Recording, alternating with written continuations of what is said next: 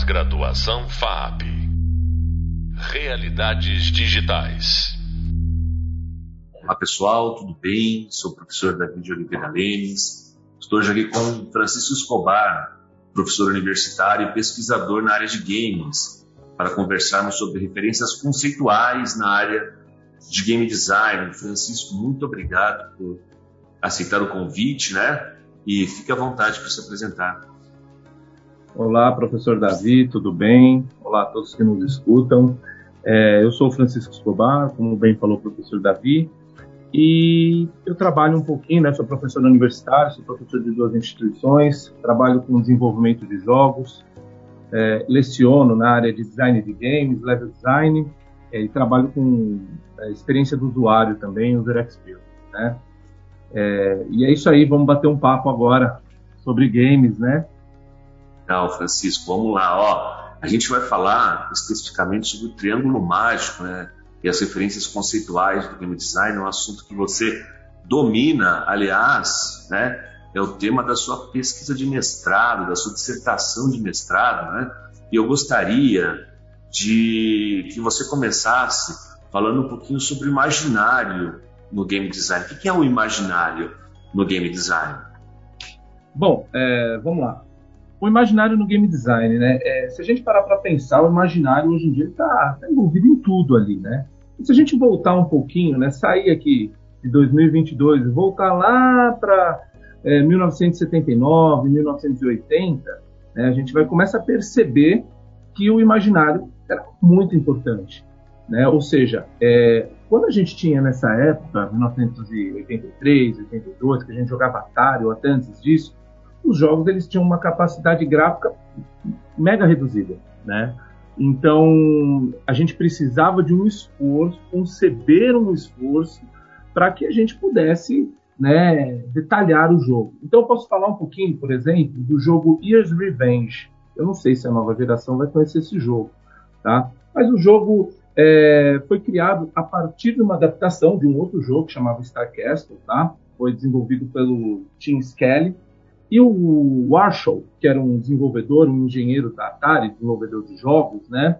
Ele teve uma ideia de trabalhar esse jogo. Só que assim, o que, que era o jogo em si?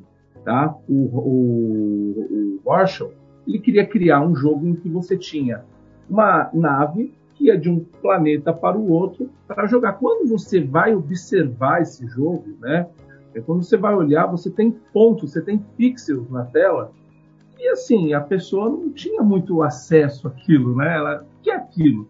Então, como que a Atari e os, as, é, o marketing daquela época fazia para que as crianças, as pessoas que jogavam, né, tivessem a ideia exata do que era o imaginário no, dentro do videogame?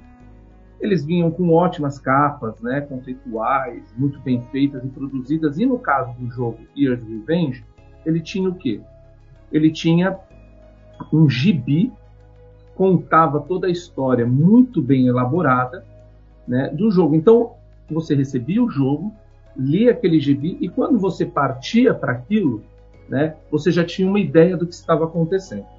É, isso, é, a gente pode usar o exemplo, por exemplo, de livros. Né? Então, você quando você vai detalhar alguma coisa, né, é, dentro de um livro, né, o, o, autor ele vai pontuando o ambiente, a luz do sol, o, o cheiro que tinha naquele ambiente, você vai conduzindo aquela imagem, formando aquela imagem dentro, é, é, é né, internalizando aquela imagem e criando um imaginário ali para você poder trabalhar, né? Então, eu acho que o imaginário ele é um pouco disso, né? Ele traz representação, ele traz evocação, ele traz uma simulação, ele traz sentido e significado para o jogo. Hoje, obviamente, né, com todo o poderio gráfico que a gente tem, a gente vislumbra os jogos digitais de uma, de uma outra maneira. Né? Mas eu acho que o imaginário é um pouco disso. Dentro da minha dissertação, eu trabalhei com o imaginário com o Willem Plusser, né, que é um comunicólogo e filósofo, e trabalhei também com o João Paul Sartre, né? E ele trabalhou lá, a gente, nós trabalhamos algumas questões do, do imaginário. No, com o Sartre, a gente, eu trabalhei com a publicação do livro A Imaginação, né? E com um, teorias do imaginário também que ele traz, tá? Então, acho que o imaginário é um pouco disso. Tá? É um pouco de você internalizar né, e, e, a partir de imagens já existentes, trazer isso. O Sartre fala um pouco disso. Né? Então, quando você tem é, lá na pré-história né, o homem né, fazendo pinturas é, rupestres na parede, ele idealizou né, uma pedra, um, um animal e trouxe aquilo para dentro da caverna e fez aquela pintura. Né? Ou seja, ele tem uma ideia do que é aquilo e ele transpôs, né? ele levou essa ideia para outras pessoas. Então, acho que o imaginário dentro dos jogos digitais ele é um pouco disso, né? Ele traz a, a externalidade do nosso mundo e a gente consegue é, jogar isso para dentro da tela. Ah, então a gente vê, né, Francisco, que o imaginário de fato é um elemento importante quando você está é, trabalhando num projeto de jogo. E, e, e, e, tão importante quanto o imaginário são os affordances. E eu gostaria de perguntar para você o seguinte, né? Dentro desse contexto é, do triângulo mágico, das referências conceituais, né? Do projeto de um jogo digital, que é o game design, qual, qual, que, qual que é a função dos affordances? Bom, o, o affordance, né, ele, ele, ele surge, né, com, ele surge na década de 70 através de um psicólogo, tá, que é o James Jerome Gibson. Esse cara, ele vai tratar as affordances da seguinte forma, ele vai falar que no mundo que nós estamos, existe uma relação, tá, entre o agente e o ambiente, nós, a gente, e o ambiente que nós permeamos. E que os aportes eles podem modificar este ambiente. Vou dar um exemplo aqui, bem claro. Eu tenho uma cadeira, certo? E, obviamente, que todo adulto vai olhar para uma cadeira e qual que é o affordance daquela cadeira? O affordance daquela cadeira, para nós adultos, é sentar. É a função da cadeira, é sentar. Né? Para uma criança, a cadeira pode ter um outro affordance. Ou seja, a, a estrutura primordial dela né, foi feita para se sentar. Mas a criança pode falar: não, isso aqui é minha cabana, é a parede da minha cabana, é uma estrutura da minha cabana, isso aqui é o banco da minha nave espacial. Né? Então, os affordance, eles estão dentro desse escopo, né? de poder proporcionar novos significados, tá? É, quando a, a, a, utilização do objeto. Dentro dos jogos digitais, né, os affordances eles assumem um pouco desta função. Então, eu vou dar um exemplo aqui. É, na minha dissertação, eu trabalhei um pouco o jogo Dandara. Tá? E eu, dentro do jogo Dandara, quando eu fui dar um exemplo de, de affordances, né, eu peguei e falei, olha, gente, o, que, que pode ser affordance dentro dessa tela? Né? Tinha uma tela específica que tinha uma luneta. Era apenas o desenho de uma luneta. Tá? E aí, qual que era o affordance dentro desse jogo? O affordance dentro desse jogo, ele era o personagem, né, o avatar, chegar perto da luneta, certo? E aí você tinha um zoom da tela. E esse zoom na tela era essencial para que a gente pudesse enxergar alguns objetos que não estavam visíveis. Tá? Uma outra forma de a gente trabalhar com affordance, né, é, é na construção de um ambiente interativo. Então a gente pode até ir para as GUIs, né, que é Graphical User Interface, para o HUD da nossa tela, ou seja, a forma como é a disposição dos objetos na tela pode ser denominado como um tipo de affordance e, inclusive, né, eu posso falar também de affordance dentro da forma que nós jogamos um jogo. Se a gente voltar lá para o Atari novamente, a gente vai ter um jogo que a gente chamava de Bob's Going Home. Não sei se você conhece, deve conhecer. Né? A gente, quem tem a barba branca, provavelmente já conhece esse jogo.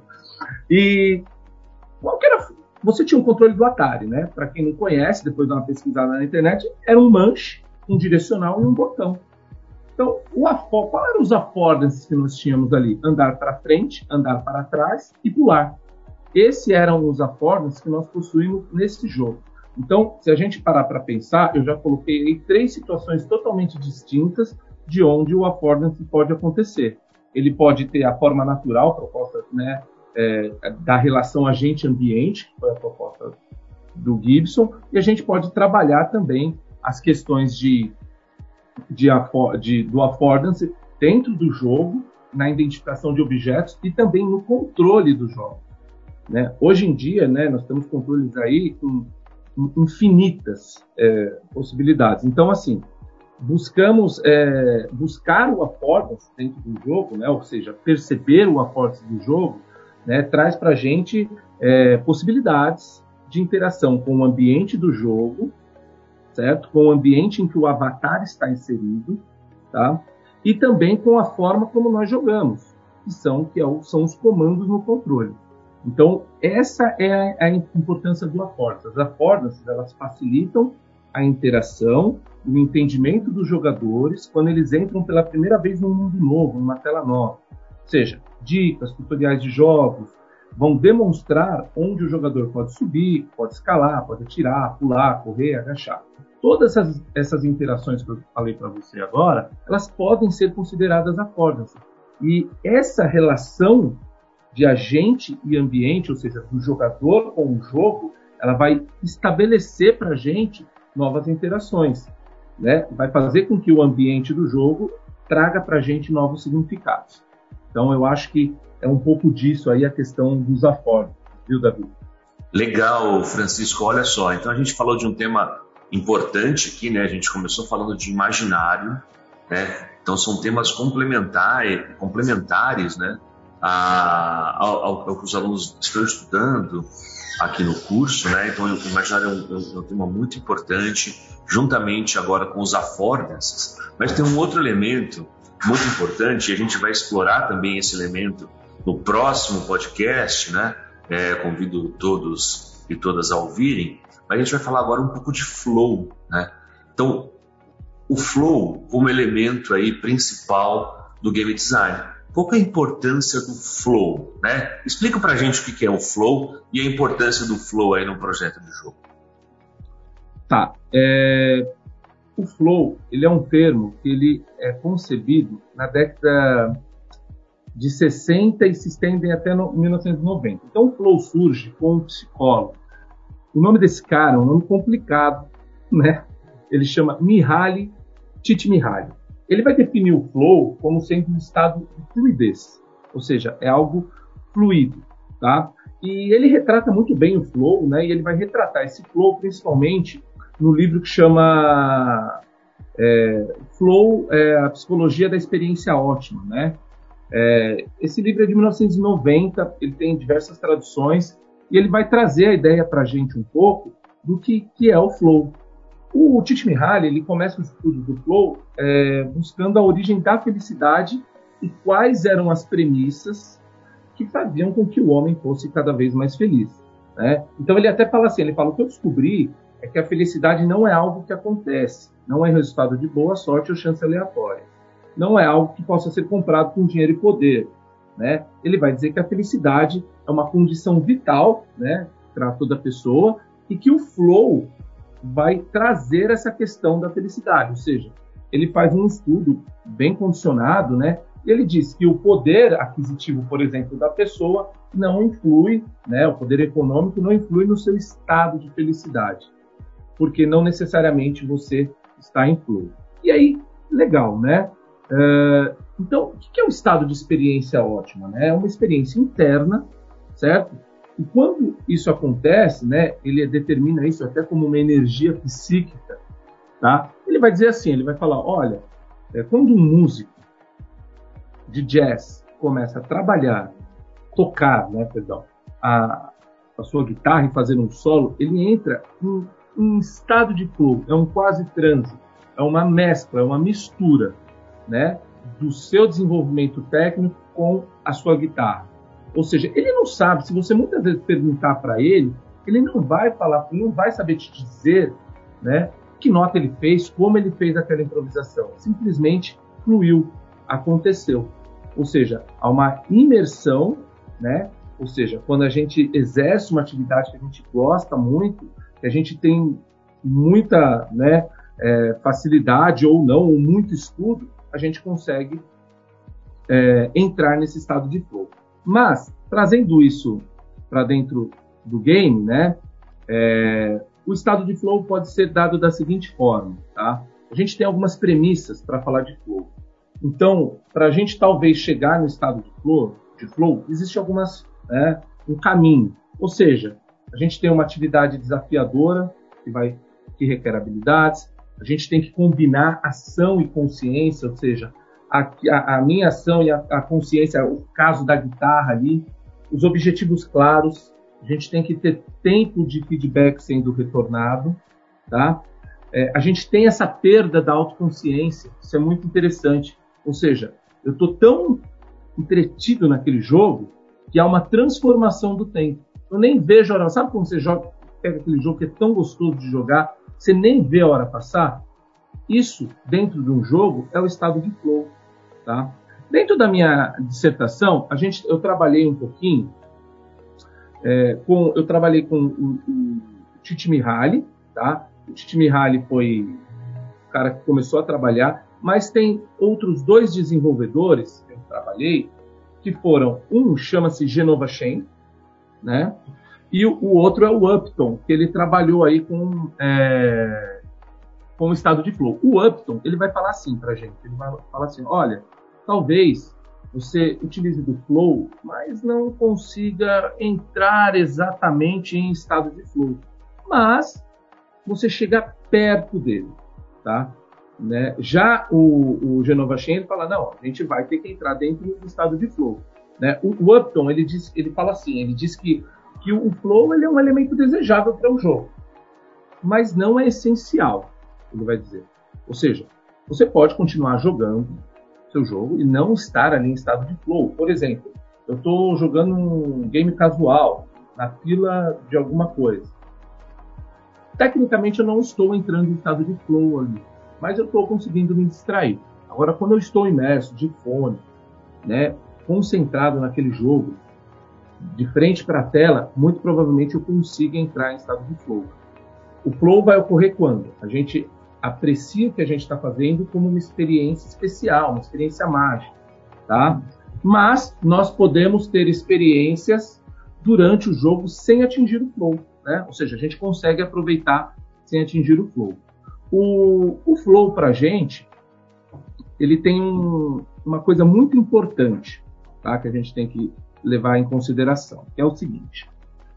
Eu tenho uma dificuldade e essa dificuldade que eu tenho, ela pode ser frustrante se eu não tiver a capacidade técnica para trabalhar com isso.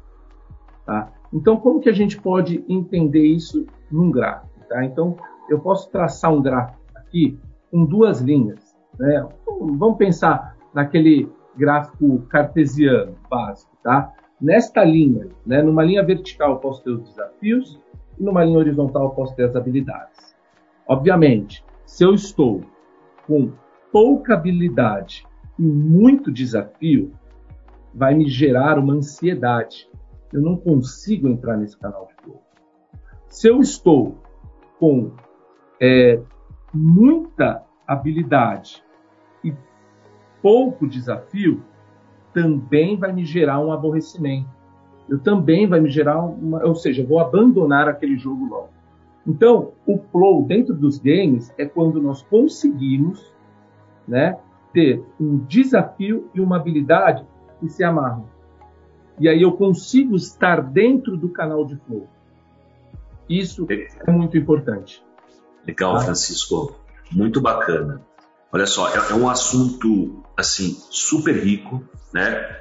Que inclusive eu convido aqui as alunas e os alunos a acompanhar o próximo podcast. Eu vou falar sobre isso, vou falar só sobre flow, né? Mas rapidamente aqui, ó, em 30 segundos, dá para eu estabelecer uma relação aí dos affordances com o flow de alguma forma? Sim, é, em 30 segundos, vamos lá. Tá? Eu preciso entender, o, o, o, jogo ele precisa me, me dar elementos, certo? E o jogo precisa me preparar para que eu consiga entrar no estado de flow. Eu não posso entrar num jogo completamente difícil como era antigamente. Primeira vez que eu vou jogar o jogo, eu vou jogar Battletoads e eu vou jogar a fase Turno, é, é, Turbo Tunnel, é o nome da, da fase. É uma fase extremamente complicada, complexa tá? Então eu não posso começar por aí. O jogo tem que me ensinar a jogar. E essa é a função do Affordance para que futuramente eu consiga estar dentro de um canal de flow. 30 segundos, é muito bem, Francisco. Ó, muito obrigado.